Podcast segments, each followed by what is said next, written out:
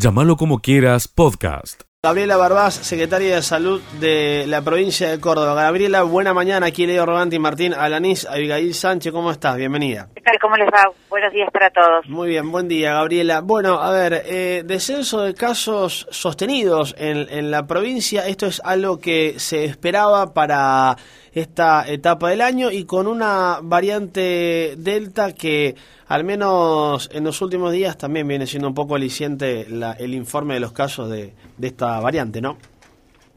Sí, exactamente. Ya hace 10 eh, semanas consecutivas, más de 10 semanas consecutivas, que está eh, la disminución sostenida del número de casos, al igual que la disminución de la ocupación de camas, que ya llevamos menos de un 10% de camas críticas COVID, como también la disminución de fallecidos.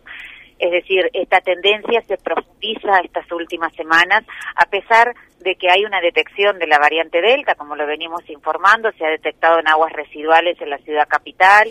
Eh, eso está hablando de una transmisión comunitaria que no es predominante, hoy la predominante sigue siendo Manaus, pero que ya hay una baja transmisión comunitaria, sin embargo, se logró por el momento retrasar esta eh, eh, comunitaria predominante y por eso se siguen profundizando la disminución de casos, sin ninguna duda, gracias a, lo que es eh, el avance de la campaña de la vacunación, tanto de esquemas completos como una dosis, como así también las estrategias que se siguieron sosteniendo y se deben seguir sosteniendo, como es testearnos sistemáticamente una vez por semana, rastrear y aislar en el caso de positivos, seguir utilizando barbijos y priorizar lugares ventilados y con distanciamiento.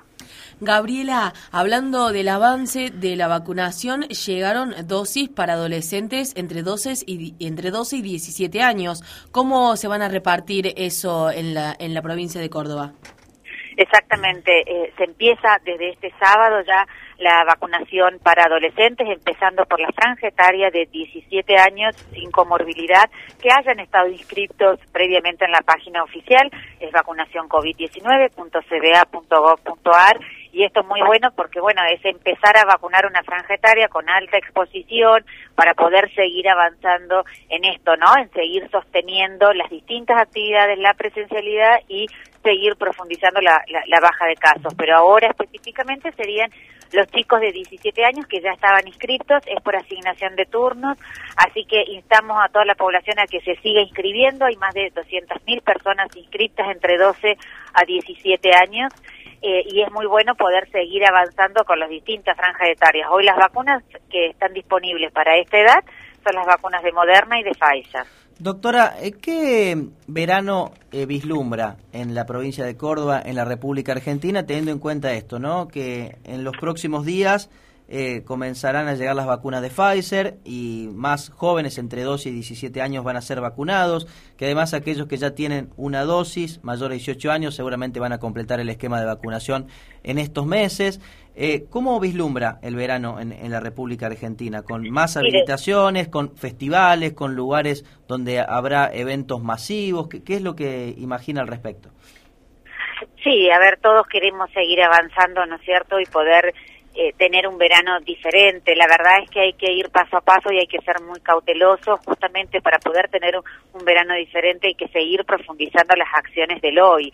Eh, la variante Delta, como decíamos, eh, está en una transmisión bajita. Hay que terminar de, ver cómo se comporta esta variante con este escenario complejo. Hay que seguir avanzando en vacunar a nuestros niños, niñas y adolescentes. Eh, y en función de eso ir tomando decisiones. Es muy difícil hacer eh, predicciones, ¿no es cierto?, eh, cuando si hay algo que nos enseñó esta pandemia es la versatilidad y el cambio constante que tiene. Hoy estamos en un escenario muy bueno, sin embargo la pandemia continúa, sin embargo es muy importante que nos sigamos cuidando y que nos sigamos vacunando.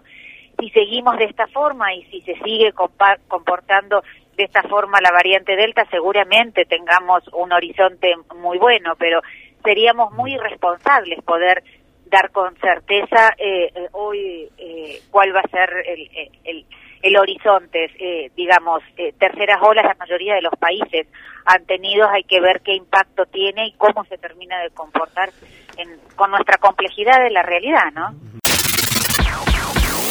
Seguí escuchando lo mejor de llamarlo como quieras.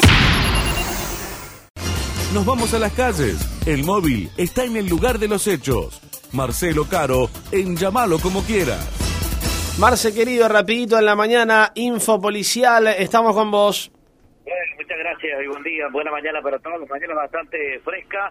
Lo más importante en materia de hechos policiales que han ocurrido, decimos que en la jornada de ayer personal policial de la comisaría de Etruria y Chazón logró la detención de dos hombres de 48 y 23 años y una mujer de 22 años acusados de un hecho de un robo. Los tres con domicilio en Villa Allende, Córdoba Capital, y momentos antes habían cometido un hecho de robo en la localidad de Justiniano Pose. Tras un operativo cerrojo que ocurrió en la ruta 4 y 11, lograron la detención eh, detener el vehículo en la zona rural de Ucacha. Allí se procedió al secuestro del automóvil Ford de color gris y un morral con una considerable suma de dinero en efectivo en moneda nacional de uso corriente, peso uruguayo, peso boliviano y dólar estadounidense. Y donde también, primeramente, se detuvo a la mujer de 22 años y al hombre de 23 años, mientras que el tercer sujeto, en la cual se había dado la fuga, corriendo a campo traviesa, fue detenido un momento después a raíz de un operativo desplegado en su búsqueda. Lo último que tengo para contarle, Leo, que en la jornada de ayer, en horas de la tarde, personal de la patrulla preventiva, esto es en Villanueva, se hizo presente en el corralón municipal y allí detuvieron a dos hombres de 40 y 36 años por la supuesta autoría del delito de robo, ya que momentos antes el encargado del lugar se había comunicado a través de la línea de emergencia alertando sobre faltantes dentro de la Secretaría del Senado. Al arribar, pudieron observar y controlar que en el lugar personal actuante encontró a ambos sujetos sustrayendo mobiliarios, eh, por lo tanto que se procedió a la detención de los mismos y al secuestro de un vehículo pick-up. Por lo tanto, que quedaron detenidos. Lo más importante en materia de hechos policiales, abrazo grande, buena mañana para todos y abrigarse porque está bastante frío. Sigue escuchando lo mejor de llamarlo como quieras. Tenemos en línea a Martín D'Alessandro, él es licenciado en Ciencias Políticas y también preside la Sociedad Argentina de Análisis Político. Eh, Martín, buena mañana aquí en AM 930. Mi nombre es Leo Roganti, me acompaña en la mesa Martín Alanís y Abigail Sánchez. ¿Cómo estás? Antes que nada, buena mañana. Tal, buenos días. Muy bien, buen día. Bueno, Martín, a priori, ¿qué análisis se hace acerca de el último fin de semana electoral y estas masivas renuncias que se presentaron en el gobierno nacional. ¿Todo esto son coletazos acerca de los resultados que arrojaron las últimas elecciones? Sin duda son coletazos eh, que desatan una, una crisis que ya estaba dentro del seno del gobierno, que estaba contenida. Sabíamos que desde que asumió el presidente Fernández hay tensiones, hay tres sectores políticos, ¿no es cierto?, eh, importantes dentro del gobierno que no opinan igual en todos los temas. Sabemos que eh, el diseño del gobierno es un experimento contra natura, ¿no sé, en el sentido que el poder real está en la vicepresidenta y el poder formal en el presidente. Esto genera, viene generando desde el primer día una disfuncionalidad en la administración de no solamente la administración del Estado, sino en la administración del poder político, que también es otra función que cumple un gobierno.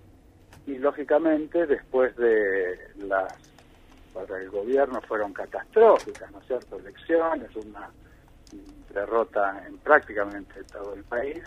Bueno, estas tensiones aparecen a flor de piel y eh, de una manera muy expuesta, ¿no? Alguien decía ayer, es una fractura expuesta, ya no es un dolor intramuscular. Entonces, ahora está en evidencia las tensiones que ya no son tensiones, sino que son conflictos abiertos dentro de eh, el elenco del gobierno. Sí, eh, Martín, allí escuchamos un poco la, la reflexión que, que, venís haciendo y claramente es un gobierno de, de, coalición con tres actores claves en el cual la socia mayoritaria, podemos decirlo de alguna manera, es Cristina Fernández de, de Kirchner. Y recién en la mesa también lo comentábamos. Tal vez el gobierno, como lo pensó, lo diseñó, lo quiso llevar adelante Alberto Fernández, se terminó el pasado domingo en las elecciones PASO y ahora comienza una nueva instancia en donde la socia mayoritaria, volviendo a estos conceptos, va a tener una incidencia mucho mayor en el gobierno o tal vez Alberto Fernández va a resistir las presiones de, del kirchnerismo y podrá sostener eh, algunas de las ideas iniciales que, que tenía para, para su gobierno, tanto en lo político como en lo económico. Bueno, no sabemos, ¿no es cierto? Porque en este momento y desde ayer a, a, primera hora de la tarde eh, se presenta un escenario cuyo final está totalmente abierto. Uh -huh. Realmente no, no, no, no, tenemos idea, no solamente digamos, para dónde va digamos, a, a, desembocar todo este programa, sino que tampoco tenemos muy bien claro por qué exactamente se origina. Porque vos recién mencionabas eh, que en principio hay una diferencia en cuanto a la orientación económica del gobierno. Entonces, sí. uno tendría que pensar, bueno, eh, el, la administración del gobierno, el ministro Guzmán está tratando de tener, buscar o va hacia, esto lo viene diciendo, están en los presupuestos, hacia un equilibrio fiscal, quiere lograr un acuerdo con el Fondo Monetario. Esto implica una serie de ajustes que el ministro Guzmán viene haciendo de manera más abierta, más encubierta. En cambio, eh, Cristina quiere una economía que sea más expansiva, que inyecte dinero para motorizar el consumo y a través de esa demanda generar una reactivación de la economía lo ayer fue un poco desconcertante, esta, esta, interpretación, ¿no? Pero sí. fue un poco desconcertante porque trascendió y nadie lo emitió, todo el mundo lo da como uh -huh. cierto, que claro. la propia Cristina llama por teléfono a Guzmán para decirle, mira, ese problema no es con vos. Claro. O sea, el problema no es que el gobierno está haciendo un ajuste, si es que esto se confirma, ¿no es cierto? Entonces, la cosa se pone, desde mi punto de vista, más difícil de entender, porque si no es una orientación general de, de, de la economía, si no es el problema no es el ajuste. Claro. ¿Por qué entonces eh, se genera y juegan tan a fondo en una tensión que tiene en vilo al país, que tiene unas consecuencias institucionales impredecibles? A lo mejor todo se arregla bien dentro de unas horas, pero a lo mejor todo empeora. Uh -huh. ¿Por qué deciden tanto el presidente como la vicepresidenta poner eh, llevar este este juego ¿no? a unos extremos de tensión tan impredecibles. Es muy difícil para mí eh, poder darnos cuenta. Para mí hay algo que no sabemos, porque todo este problema institucional que pone a toda la arquitectura del Estado al borde de una crisis fenomenal es por si se va Cafiero o si se queda Cafiero. Sí, claro. No creo que sea tan poquito, ¿no? Entonces, claro. yo me, me, quiero creer, quiero creer que tampoco, ¿no es cierto? Porque uh -huh. eh, además, justamente la figura del jefe de gabinete se inventó para que salte como un fusible en los momentos de crisis. La figura del jefe de gabinete se inventó para que no ocurran cosas como esta que está ocurriendo. Claro. Y, Sin embargo, provoca sí. todo lo contrario. Es eh, muy difícil saber por qué llegamos a este punto. El mensaje, Martín, de ayer de la presidenta indicándole a los funcionarios que le responden directamente de presentar la renuncia, ¿no? Es un mensaje que uno rápidamente lee eh, o haces lo que nosotros te estamos pidiendo, eh, justamente lo que le transmite Cristina Fernández a través de estas definiciones a Alberto Fernández, o hacer lo que nosotros te pedimos, es los cambios que nosotros te pedimos, sacás a los funcionarios que tenés que sacar, o nos vamos del gobierno. Eh, ¿Este es un poco el mensaje que deja eh, Cristina Fernández o el mensaje es justamente lo mismo, hacer los cambios, modificás, cambiás, sumás y eh, nosotros ahora tenemos la decisión de, del gobierno nacional? ¿Cuál crees que son las dos posibilidades que ha dejado este mensaje sobre tras las renuncias esta masiva de los funcionarios que le responden a Cristina. Decir, hacer, como todavía estamos en el medio de, la ola, ¿no es cierto?, en el medio de la tormenta, es todavía muy difícil ver con claridad. Mm. Entonces todos especulamos un poco con, nuestra interpretación. A mí me da la sensación que está más cerca de lo primero que vos señalás que de lo segundo. Lo que lo que es llamativo es que se lo haga todo a través de los medios, que digamos, dos personas que tienen la responsabilidad institucional que tienen hagan esto como si fuera el centro de estudiantes de una facultad, que no se que no haya una racionalidad política de bueno sentarse a ver cuáles son los cambios que se necesitan, por qué sí, por qué no trascendido que, bueno, en la cena de antes de anoche terminó muy mal porque el presidente no quería. Bueno, pero eh, es, muy es muy es muy raro todo esto. Entonces, eh, y además, ¿por qué el presidente que viene eh, cediendo y concediendo a la vicepresidenta y lógicamente que venga cediendo porque el experimento es de ella, los votos son de ella, él es presidente porque a ella se le ocurrió. Entonces, bueno, es esperable que él tenga consideración con todos los pedidos de Cristina. ¿Por qué de repente ahora, ayer no? Eh, ¿Por qué este cambia actitud? Viene cediendo en todo. ¿Por qué ahora no? Eh, no, no lo sabemos. Para quizás sea una oportunidad del presidente para tratar de revertir la digamos, imagen de extrema debilidad que ya viene teniendo y que terminó de confirmarse con la elección del domingo. No lo sabemos.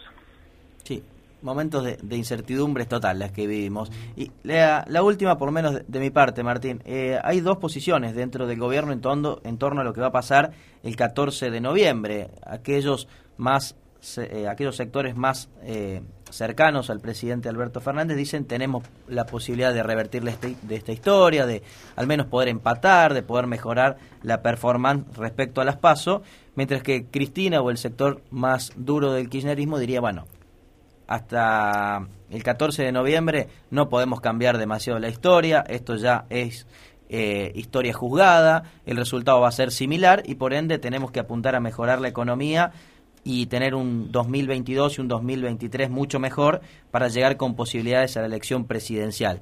¿Cómo, ves esta situación? ¿Tiene posibilidades el gobierno de revertir algo en noviembre o directamente los cañones se tendrían que enfocar en, la elección del 2023? Es probable que pueda revertir algo. A mí me, parece muy difícil eh, por, por, digamos, cambiar la orientación del voto puede ser que inyectando algo de dinero, pero realmente cuando vaya a votar la gente que no fue a votar, eh, me parece me parece difícil que, puedan revertirlo. Y bueno, las opciones me parece que son un poco difíciles de evaluar tan, tan claramente, porque es probable que Cristina esté pensando en, bueno, pisemos el acelerador, ¿no? inyectemos, pongamos la plata en el bolsillo de la gente como un manotazo dado a ver si revertimos esta este resultado. Pero eh, Alberto eh, dijo dos cosas contradictorias el domingo de la noche. Por un lado dijo, algo habremos hecho mal, vamos a tratar de eh, hacerla bien para recuperar a la gente que no nos votó. Pero también al mismo tiempo dijo, y en el mismo discurso, acá hay dos modelos claramente diferenciados. Entonces, si hay dos modelos claramente diferenciados y son eh, incombinables, ideológicamente irreconciliables, entonces, si ese es el diagnóstico, no hay mucho, mucha posibilidad ni mucho margen para recuperar a gente que fue a votar a otro modelo o que no le importó no elegir tu modelo. eh, entonces, eh, probablemente también desde el, desde el lado de Alberto haya un mayor encierro, lejos de cambiar algunas políticas, lejos de bajar un poco el tono de la discusión, eh, probablemente también haya algo de, de, ponerse más recalcitrantes. Eh, en cualquier caso, eh, me parece difícil que lo puedan hacer y además me parece difícil porque, como estamos diciendo, eh, no hay un diagnóstico ni claro ni unívoco en todos ellos. La crisis que estamos viviendo es eh, una, un indicador inapelable de eso. ¿Cómo van a hacer para llamar ahora, eh, si esto no se resuelve medianamente bien, a, a elecciones en noviembre con listas compartidas cuando se amenazan digamos, Claro. abiertamente por los medios? Me parece difícil de articular políticamente. Pero bueno, la política siempre es impredecible y a lo mejor nos tiene alguna otra sorpresa. ¿no? Llámalo como quieras, podcast.